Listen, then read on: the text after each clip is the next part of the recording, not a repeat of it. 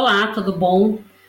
No programa de hoje eu vou conversar com Andréia Santos de Deus. Ela é uma economista, mas com ampla experiência na área urbanística e de regularização fundiária. Tudo bom, Andréia? Boa tarde, Renata. Como vai? Tudo bem, e você? Andréia, né, eu falei um pouco assim, né, é, apesar de você não ter uma formação aí no direito, ou mesmo é, na área né, é, urbanística. Me fala um pouquinho dessa sua experiência aí ao longo dos anos. Olha, Renata, eu quando eu terminei a faculdade de economia, eu queria fazer desenvolvimento econômico. Aquela época, desenvolvimento econômico não estava na moda, né? Era um momento em que o país ingressava com políticas mais voltadas à abertura para o mercado, mais voltado para a financiarização dos mercados financeiros e, e a gente tinha toda uma, uma situação no país que ia num caminho diferente, mas eu queria fazer desenvolvimento econômico e pensar nos problemas do desenvolvimento econômico e das estruturas institucionais. E aí tinham três, três, três universidades no país que ainda tratavam desenvolvimento econômico, e aí eu prestei, escolhi uma delas, né, e, e vim né, para Campinas é, fazer desenvolvimento econômico e escolhi uma das áreas, né? Tinha uma área de meio ambiente e tinha uma área de economia regional e urbana. E eu escolhi economia regional e urbana. E desde então aí se inicia uma trajetória de trabalho nessa direção. Ah, bacana. E assim, né? Você, eu sei que tem uma experiência muito grande dentro do poder público, mas também na iniciativa privada. E por incrível que pareça, né, às vezes as demandas que a gente tem dentro da iniciativa privada também não são tão diferentes das dificuldades, às vezes, enfrentadas é, na iniciativa né, é, no urbano, é, no poder público. Uh, e uma das questões é essa questão da regularidade fundiária, né? Que às vezes as pessoas não se atentam quando vão comprar um terreno, seja para construir ou quando compram uma casa, é, às vezes se preocupam com o básico, mas às vezes acho que só um contrato ali de compra e venda já é suficiente e garante a essa pessoa né, o direito de ter aquele imóvel, aquela construção. E a gente sabe que na prática não é bem assim que funciona, né? Então, é, tem até uma notícia que ela tem sido veiculada mais do final do ano para cá, e, e até na semana passada eu me deparei novamente com essa questão, que foi uma denúncia que o Ministério Público fez é, contra um cantor famoso, né, de sertanejo. Ele tinha uma casa próxima ali de, um, de uma represa e ele construiu numa área que não poderia ter construção, né, numa APP. Uh, ah, e ele vendeu essa casa para um, né, um casal, um terceiro ali, e esse casal, depois de um tempo, descobriu que uh, existia uma ação de demolição dessa residência e esse casal entrou com uma, né, com uma represa, com uma denúncia, uh, e hoje tem um processo crime por estelionato, por estelionato uma vez que ele vendeu uh, algo, né, considerando como uma propriedade, coisa que ele não poderia ter construído e tudo mais. E está uma discussão, é, inclusive até numa esfera aí criminal do direito, uh, mas eu queria que você falasse um pouco, né, assim, quais as irregularidades que você acaba enfrentando no seu dia a dia, né? Porque eu acho que a construção irregular em APP é uma delas. E que muitas pessoas falam, ah, vou morar, vou construir uma casa na beira da represa, ou vou morar aqui pertinho, né, o rio, nos fundos do meu quintal, e não se atém essa margem de APP, que é uma proibição que está ali imposta no Código Florestal. Mas me conta um pouquinho mais, quais são os entraves, na maioria das vezes, que a gente acaba encontrando no dia a dia? Olha, Renata, eu costumo brincar e dizer o seguinte: ninguém quer um pedacinho no céu, mas quer um pedacinho da Mata Atlântica na sua vida, né? E, e é bem isso mesmo, né? A, as pessoas buscam, né, estas áreas próximas a, a rios, a cursos d'água, no interior, né, do estado, ou a proximidade com a praia, justamente para uma vida mais com mais bem-estar, né? É, e às vezes a gente se depara com alguns problemas. Esse caso em especial foi é, uma construção é, parcialmente dentro de uma área de preservação permanente. Isso é muito comum, tá? Tanto no meio, tanto nas áreas urbanas quanto é, nas áreas rurais, é muito comum e é algo que é, é, aflige tanto o setor público, né? O setor público também precisa fazer regularização fundiária de áreas irregularmente ocupadas, tanto quanto o setor privado. E eu costumo dizer o seguinte, que do ponto de vista da aprovação de projetos, esteja no setor público ou na iniciativa privada, as etapas de aprovação são sempre as mesmas que precisam ser cumpridas, seja por um ente ou outro. Então, o, o que vale dizer é o seguinte: é, mais do que a matrícula de propriedade do imóvel para se certificar de que aquele bem é regular, precisa se ter atenção na, na hora da compra, por exemplo, se aquela construção foi regularmente aprovada no município, portanto, respeitando o zoneamento da cidade e no caso de construções dentro de áreas de proteção ambiental é, é, ou unidades de conservação, existe algo além do zoneamento da lei de uso e ocupação do solo, que é o zoneamento ecológico, que geralmente os municípios têm, e também o plano de manejo. Ou seja, é possível construir nessas áreas de maneira regular? Sim desde que a aprovação respeite todos esses atos. É diferente, por exemplo, de se construir num terreno, numa avenida no meio da cidade, que se tem um coeficiente de aproveitamento muito alto, tem uma taxa de permeabilidade do solo menor, né, do que se construir numa área que tem uma fragilidade ambiental, onde essas restrições, né, essas diretrizes vão ser muito mais é, observadas na aprovação do projeto. Então, provavelmente, o, o, a pessoa que vendeu esse imóvel parcialmente dentro de uma APP, esse imóvel não foi aprovado pela prefeitura do município. E essa obra não teve um licenciamento ambiental, porque... Não teve nenhum habite, provavelmente, né, no final das contas, porque um documento ele acaba caminhando em relação, né? Não consigo ter aprovação inicial, eu não consigo ter o documento final desse, dessa propriedade, né? Provavelmente a parte da construção ou a construção inteira é irregular, né? Ou seja, a irregularidade ela tem várias faces também, né? Ou seja, a irregularidade ela pode estar pautada numa completa clandestinidade, ou seja, a pessoa construiu sem nenhum ato de aprovação nos órgãos públicos. Ou a pessoa aprovou um projeto e implantou, executou a construção de forma diferente do projeto aprovado. Ou né, ela fez ampliações que não constam naquele projeto aprovado. Então, a irregularidade ela tem várias caras, né?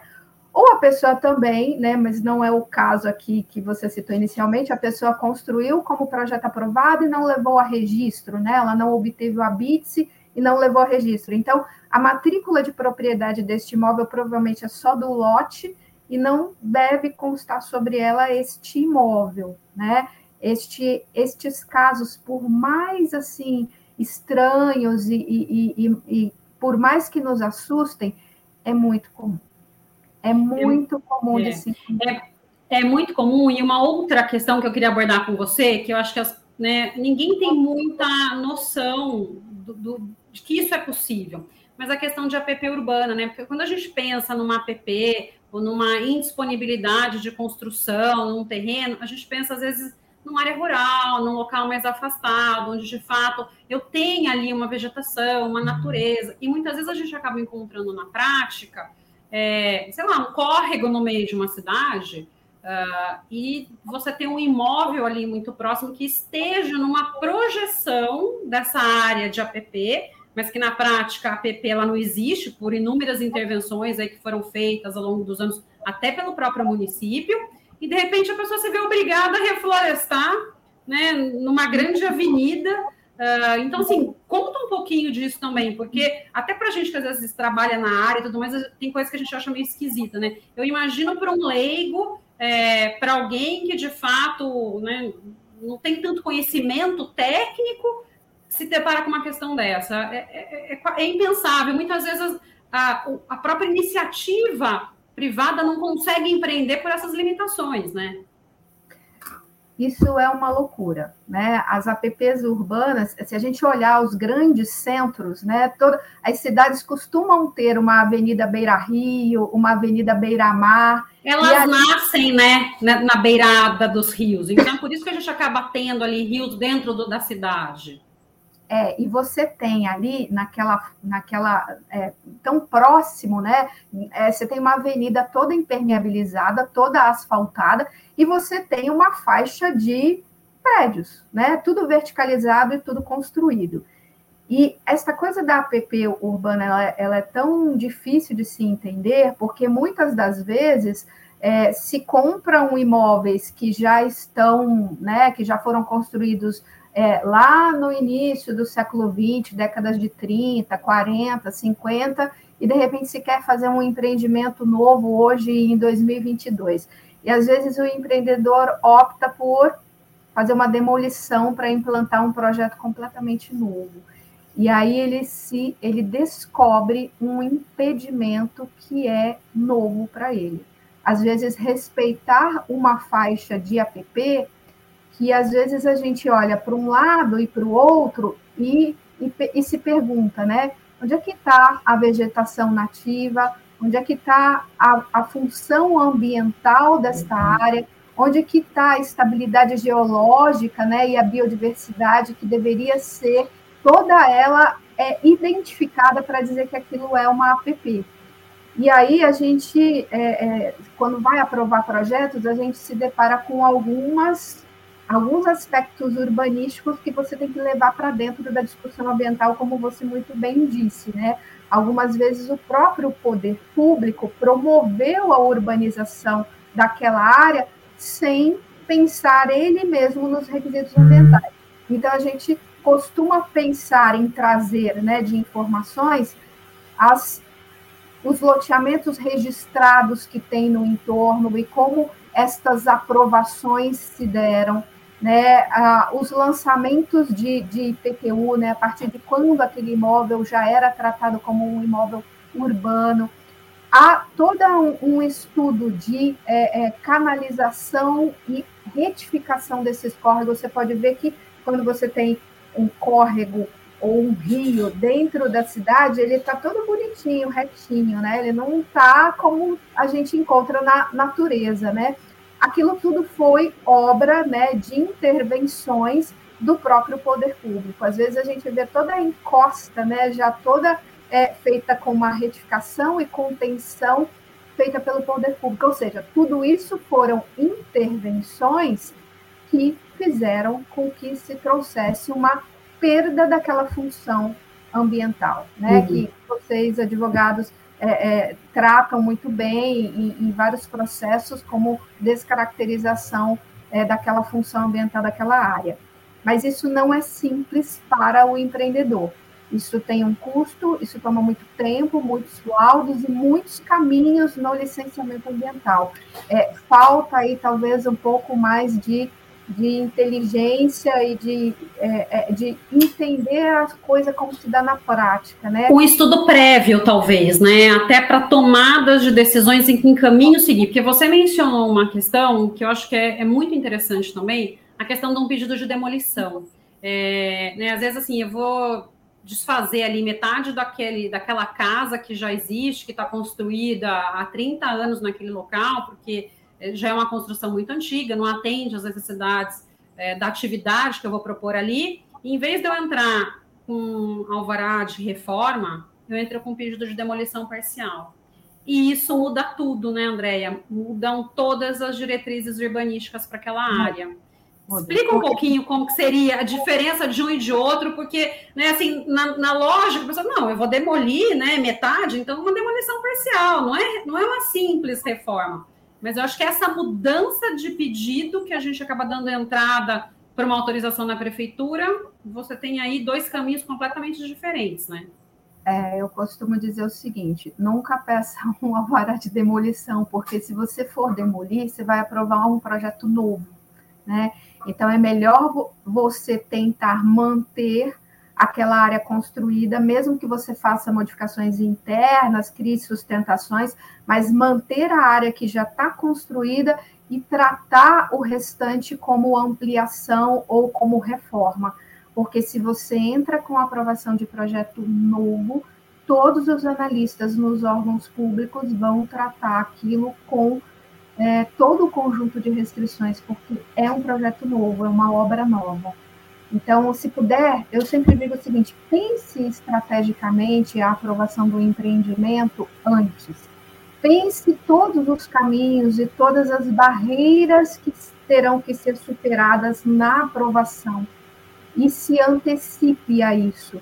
Então, é muito mais é, assertivo é, e eu diria que é fundamental em situações de APPs urbanas você não entrar com aprovações novas, mas com reformas, né? Porque você consegue manter a legislação que era aplicada no passado e eventuais intervenções que hoje não são mais permitidas, né? Exatamente. Tá. E André, a gente está falando aí do urbano, né, do, do centro e tudo mais, mas vamos falar um pouquinho da área rural, que eu acho que é uma questão também super controversa.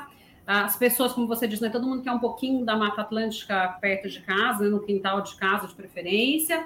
É, mas quando a gente vai para empreendimentos que são lançados e com grande frequência na maioria das cidades, é, são empreendimentos que muitas vezes buscam né, esse estado da natureza. E às vezes são parcelamentos que vêm de forma irregular. Então, é, conta um pouquinho como, como se dá, né? A gente sabe, eu pelo menos, que tem muitos condomínios na região uh, que são vendidos, são colocados à venda, as pessoas compram achando que está tudo perfeito, tudo, tudo, regular, e anos depois se surpreendem né, com uma ação civil pública pedindo a demolição daquele condomínio. Uh, então, fala um pouquinho da maioria dos problemas que você enfrenta aí no dia a dia em relação a essa questão também. É, geralmente o problema nunca está na construção de uma unidade. Né? Única uma, residência, né? É, Sim. Uma unidade habitacional, ela geralmente não causa o, o problema. Geralmente o problema é causado realmente pelos parcelamentos irregulares. E aí o que acontece é que muitas vezes, né, as propriedades, as glebas, as fazendas que tem no entorno das cidades, que são as áreas privilegiadas para esses condomínios, né, que tem esse apego de sustentabilidade, de bem-estar, eles são parcelados de maneira irregular. E aí existe uma confusão muito grande, né? Ou seja, é, se é área rural, se está dentro né, da zona rural das cidades, o município é, entende que o parcelamento não é com ele, o parcelamento é com o INCRA. O INCRA, por sua vez, diz que qualquer desmembramento de imóvel rural pode ser tratado direto com o registrador de imóveis, né? Mas, ao mesmo tempo, o INCRA limita o registrador ao dizer que loteamentos rurais não são permitidos. Né? Então, há aí a, a regra de ouro, que é se manter a fração mínima de parcelamento. Mas a gente encontra um problema é o seguinte: às vezes tem uma fazenda, uma propriedade, não sei, né? Tem 2 milhões de metros quadrados. E vamos parcelar tudo isso em módulos de 20 mil metros quadrados, no caso de São Paulo, que é a fração mínima de parcelamento. Vamos transformar isso em vários lotes. Né? Chega no cartório com um parcelamento desse tipo, o registrador vai se assustar. E muitas das vezes ele mesmo comunica o Ministério Público, né? E aí o Ministério Público intervém para entender o que é aquilo, aciona o Ministério Público Federal, porque envolve o INCRA, o INCRA é, é, reforça né, o seu argumento de que parcelamentos rurais é, é, não existe parcelamento para criar novos imóveis na zona rural. Existem parcelamentos na zona rural para criar novos imóveis rurais. Então, esses imóveis têm que respeitar, além da fração mínima, ele tem que respeitar uma equação de ser economicamente suficiente para o sustento de uma família, né? E às vezes há uma contestação aí conceitual de que a fração mínima não é suficiente para isso, né? E, e, e, até você fazer o registrador é, participar dessa conversa e fazer isso com segurança levou-se alguns anos. Então, é, é, a, a, gente, né? É, é uma construção, né? Isso, pois é, a, a, a, a, gente tem uma construção aí da Instrução Normativa 17D do INCRA, que foi revogada lá no ano de 2015, e todo esse período aí, até então, gerou-se várias ações no MP. Agora que os registradores estão começando a ter segurança de que, respeitada a parcela, né, a fração mínima de parcelamento, uhum. pode sim abrir matrículas individuais, né? Então, só que isso acaba fazendo parte de uma orquestração que a gente tem que sentar com todo mundo, né? Tem que sentar com o INCRA, tem que sentar com o Ministério Público, com o cartório, e muitas das vezes, por ser imóvel rural, você tem que respeitar o zoneamento ambiental que se impõe sobre aquela área e você tem que respeitar o plano de manejo que se impõe sobre aquela área. E às vezes, muitas das vezes, essas áreas são permeadas por cursos d'água, por córregos, às vezes até por rios, tem a reserva legal. Legal. Tem tudo isso que você precisa tratar, né, para que exista um plano, né, que respeite a condição ecológica e ambiental dessas áreas. Colocando tudo isso no papel de forma muito séria, a gente já tem visto que as coisas estão dando certo, que as coisas estão caminhando bem. É. Essa seria a minha, minha pergunta, né? É possível, então, regularizar? Seja na área rural, seja na área urbana, dá para seguir por uma regularização? Sempre, sempre. Eu, eu diria ah, o seguinte: nem tudo está perdido, então, né? Não, a não ser que seja assim um crime ambiental, né? Ou seja, é, existem situações, por exemplo, não dá para construir dentro de APP, mas tem, né, assim, algumas possibilidades de intervenção mínima que com compensação ambiental é possível se regularizar. O outro medo enorme das pessoas são as unidades de conservação. Então, quando a gente falou aqui de todo mundo quer um pedacinho na, da Mata Atlântica, todo mundo morre de medo também das, univers, das unidades de conservação, né?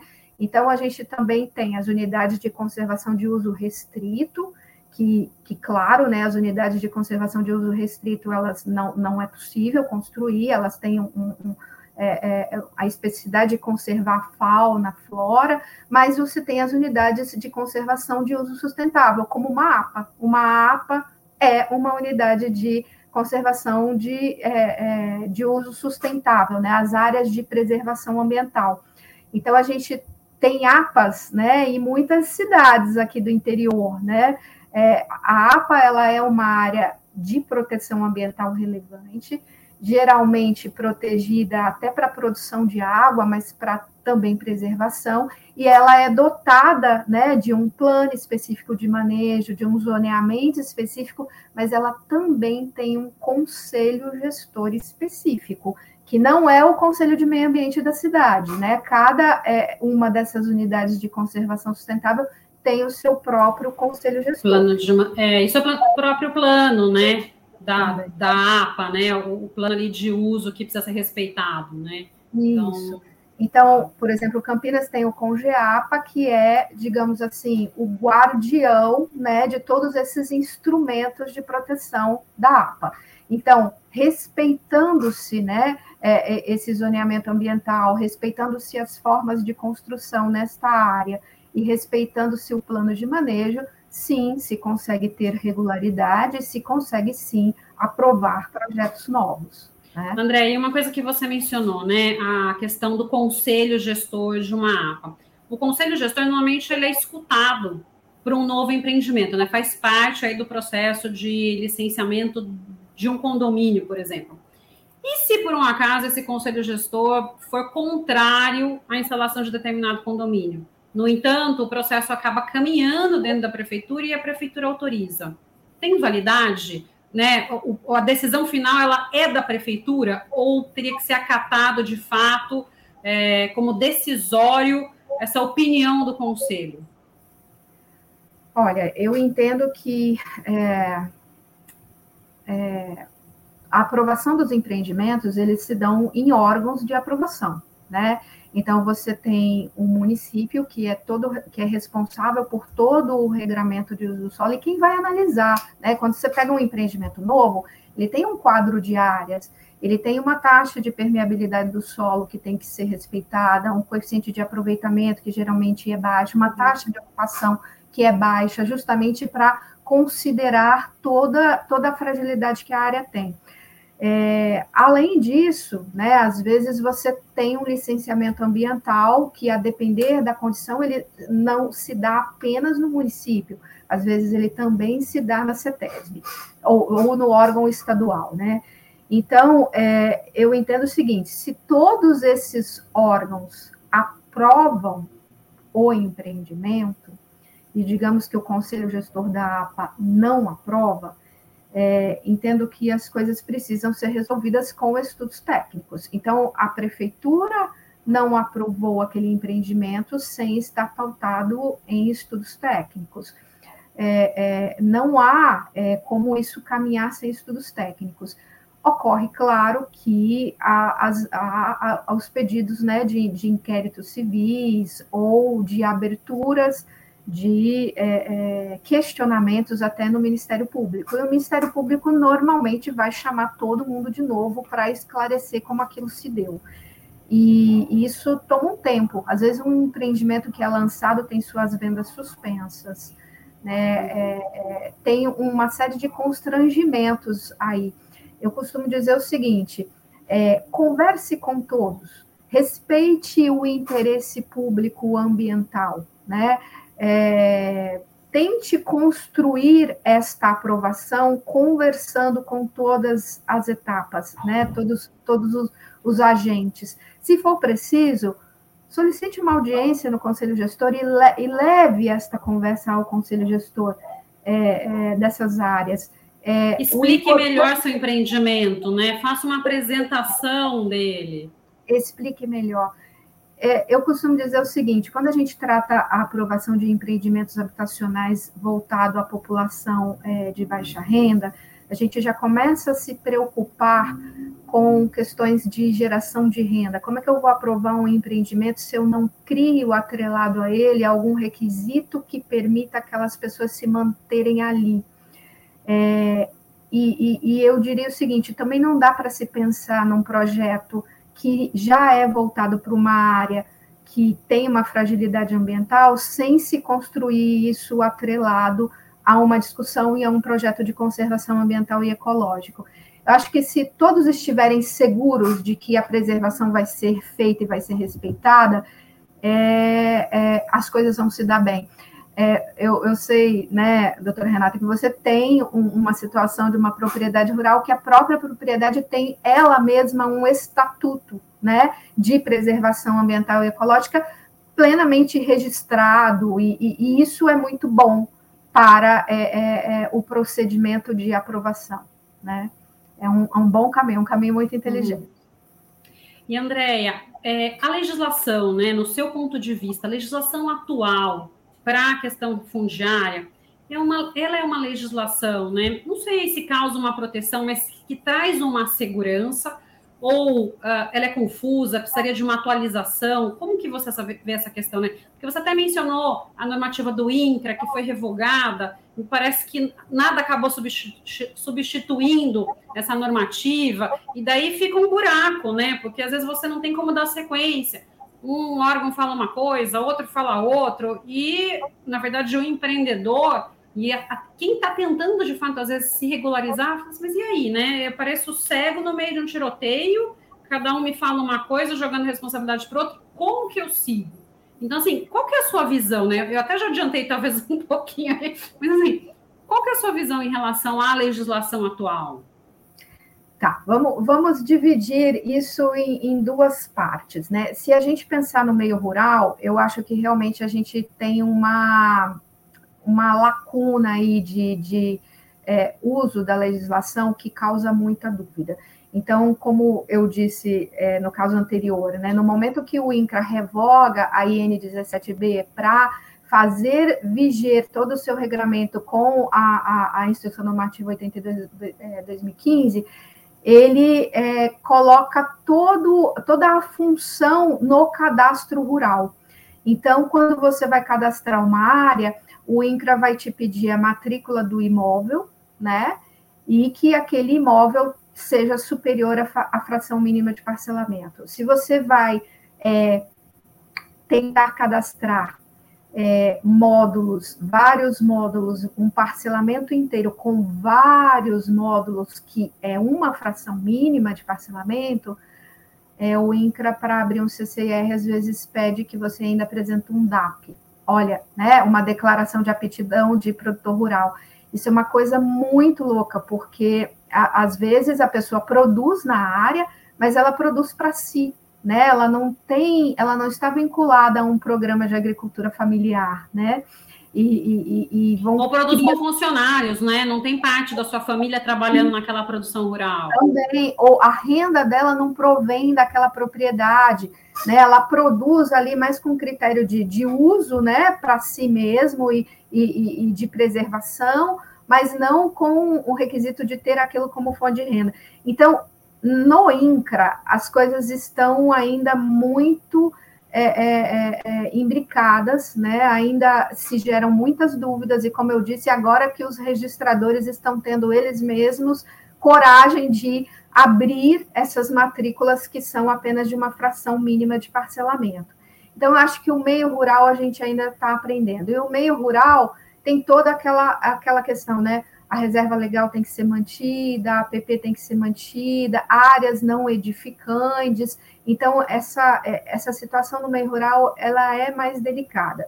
E é muito delicada mesmo, porque o meio rural, por exemplo, é, ele, é nele que estão as grandes fazendas voltadas ao agronegócio. Então, imagine os problemas que se enfrentam nos próprios contratos agrários. Mas no meio urbano, eu diria que as coisas estão melhor resolvidas, porque você tem é, a, a, a, regularização fundiária urbana, né, a, a Lei 13465 de 2017, e você tem ela para o interesse social, voltado à regularização dos núcleos urbanos informais, e você tem ela voltada para a regularização fundiária de interesse específico. O interesse específico vai levar consigo aí todos os parcelamentos irregulares. Então, parcelamentos irregulares do solo, que geralmente são a implementação de condomínios, né? É, eles podem ser regularizados por meio da 13465. E aí, é, os municípios geralmente eles não enfrentam este problema, é, no sentido de dar um prazo para que estes condomínios é, se regularizem. Mas, ao mesmo tempo, a gente se depara a todo momento né, com situações que as pessoas protelam essa regularização e acabam tendo problemas muito maiores. Né? Então, é, sempre quando a gente senta para conversar sobre regularização fundiária de interesse específico, a primeira coisa que eu pergunto é o seguinte: os titulares de domínio estão todos vivos? Né? Eu sempre faço essa pergunta, porque se esses titulares já não estão mais vivos, se você tem uma situação embrincada de um inventário, se você tem um menor como herdeiro, as coisas vão ficando mais difíceis. E a gente está falando aí da impossibilidade de se ter a matrícula de um imóvel que é um bem, é o seu patrimônio. Então, imagina que é, se você precisa vender esse imóvel, ele vale menos de 50% de valor de mercado, porque ele não é regular. Né? Então, assim, há uma depreciação do valor comercial, além de todos os centavos que você gera na transmissão. Bom, você não pode fazer uma transmissão é. para um filho. E a gente. Um e a gente vê muitas vezes assim, né, famílias antigas, então, se você tem lá matriarca ou patriarca com três filhos que se casaram, cada um herdou um pedacinho da terra, e cada um teve mais não sei quantos filhos, que já estão casados, e a terra foi se dividindo, mas assim, na, de fato, porque registralmente é uma única propriedade no nome né, ali, do, dos herdeiros. alguém lá atrás. Exatamente. E daí você não, né, é, é, você conseguir casar a situação de fato com uma regularização de matrícula, né?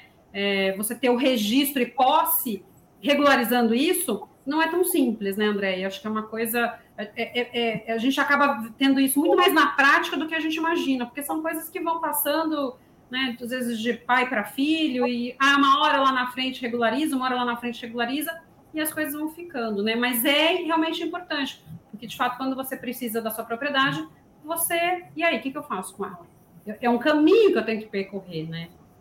Muito comum, muito comum. A gente, assim, na verdade, acaba é, se deparando com esses casos no dia a dia, né, da, da rotina de trabalho. E eu costumo sempre dizer o seguinte: pior, né, do que é, tratar uma coisa que é complexa é não tratá-la, porque você joga para frente ainda mais. Então, às vezes, quando a gente começa a tratar uma regularização, eu falo assim: olha, vai demorar de um ano e meio a dois mas as pessoas já estão há décadas envolvidas num problema, né? E elas ouvem assim, mas isso tudo. E aí eu falo assim: olha, se você não começar a enfrentar agora, talvez não se resolva na década, né? Porque você vai protelando muito mais. Uhum. E, e, e, nas famílias, né? As glebas, que, que, que foram geralmente uma fazenda, que estava fora do perímetro urbano e hoje já está completamente dentro do perímetro, que a família, ela mesma, cada um construiu a sua casa, vendeu partes. É, às vezes, não estou falando que é de má fé, mas as pessoas, quando ela, a gente fala assim, olha, mas aqui né, um, um parcelamento deveria ter respeitado a 6766. E as pessoas se assustam muito com a aplicação da 6766, toda a doação de áreas, né? Questão de contrapartida, né? Isso, áreas assim, áreas para o, o, poder público, né? E aí eu sempre falo assim: aproveite que existe uma lei de regularização fundiária urbana, que embora você tenha que respeitar o regramento ambiental e urbanístico, ela é muito mais flexível do que uma 6766 para tratar esse parcelamento. Uhum. E é feito em duas etapas mesmo. Primeiro você faz a regularização fundiária e depois você entra no município com a regularização das construções, ou seja, daquelas casas que estão ali uhum. implantadas. Mas é, eu gosto muito de tratar regularização fundiária, acho que eu acho que é do, dos temas que mais afligem esse país, né? É, a gente viu agora recentemente no, no telejornal os temas de, de terra, né? os temas fundiários, os temas de conflito fundiário ainda causando é, grandes tragédias e, e mortes, né? Sim. Isso, claro, isso não acontece nos parcelamentos, nos condomínios, é muito mais fácil de resolver, embora sejam vários moradores e proprietários de frações ideais ali que cada um pensa de um jeito, um quer a matrícula porque quer o seu imóvel valorizado, porque pensa na transmissão dele para os teus para os seus herdeiros, Outra situação tá boa como tá, porque eu não estou pagando IPTU, geralmente tem essa, essa né, esse imaginário, né? Não tem IPTU, mas também não tem o poder público ali atuando com obras, com coleta regular de lixo, com iluminação, né? Com, com saneamento. É, então é uma grande bobagem não uhum. promover a regularização, é, mas existe esse caminho. Então é, é melhor enfrentá-lo e nada como ter a tranquilidade de ter né, todos os seus bens corretamente identificados no seu nome. Sim. Né? Com certeza. Andréia, a gente, assim, em termos de tempo, né, é, a conversa acaba sendo é, muito fácil, né, é um tema muito interessante, então passa muito rápido. Normalmente eu peço para todo mundo encerrar com uma mensagem, é, mas eu queria direcionar a sua mensagem, se possível, porque eu tinha mais um monte de perguntas para te fazer. Né? Se você puder deixar assim uma dica, né, para quem está nos ouvindo, quais, quais os cuidados que essa pessoa teria que ter é, para não não se surpreender com alguma regularidade dessa, né? Ou então, de fato, comprar sabendo. Então, assim, se a, se a sua mensagem final pudesse ser atrelada a essa dica, eu te agradeço. Olha, é, todos nós ficamos muito encantados com lançamentos imobiliários, né? Geralmente é aquela coisa linda, bem decorada, que, que, que faz a gente querer né, uhum. estar ali. É, eu, eu acho que as pessoas precisam ter alguns cuidados, né? Primeiro, é, saber se aquele imóvel está corretamente identificado numa matrícula. Às vezes, num estande de venda ali, sendo atendido por corretores de imóveis, todo mundo olhando, você não vai conseguir isso. Então, tente, é, é, quer comprar um imóvel, o estande de venda está ali, vá você ao cartório, ver se a matrícula daquele imóvel consta a incorporação daquele empreendimento aprovado no município, ou aquele parcelamento do solo, aquele loteamento aprovado no município.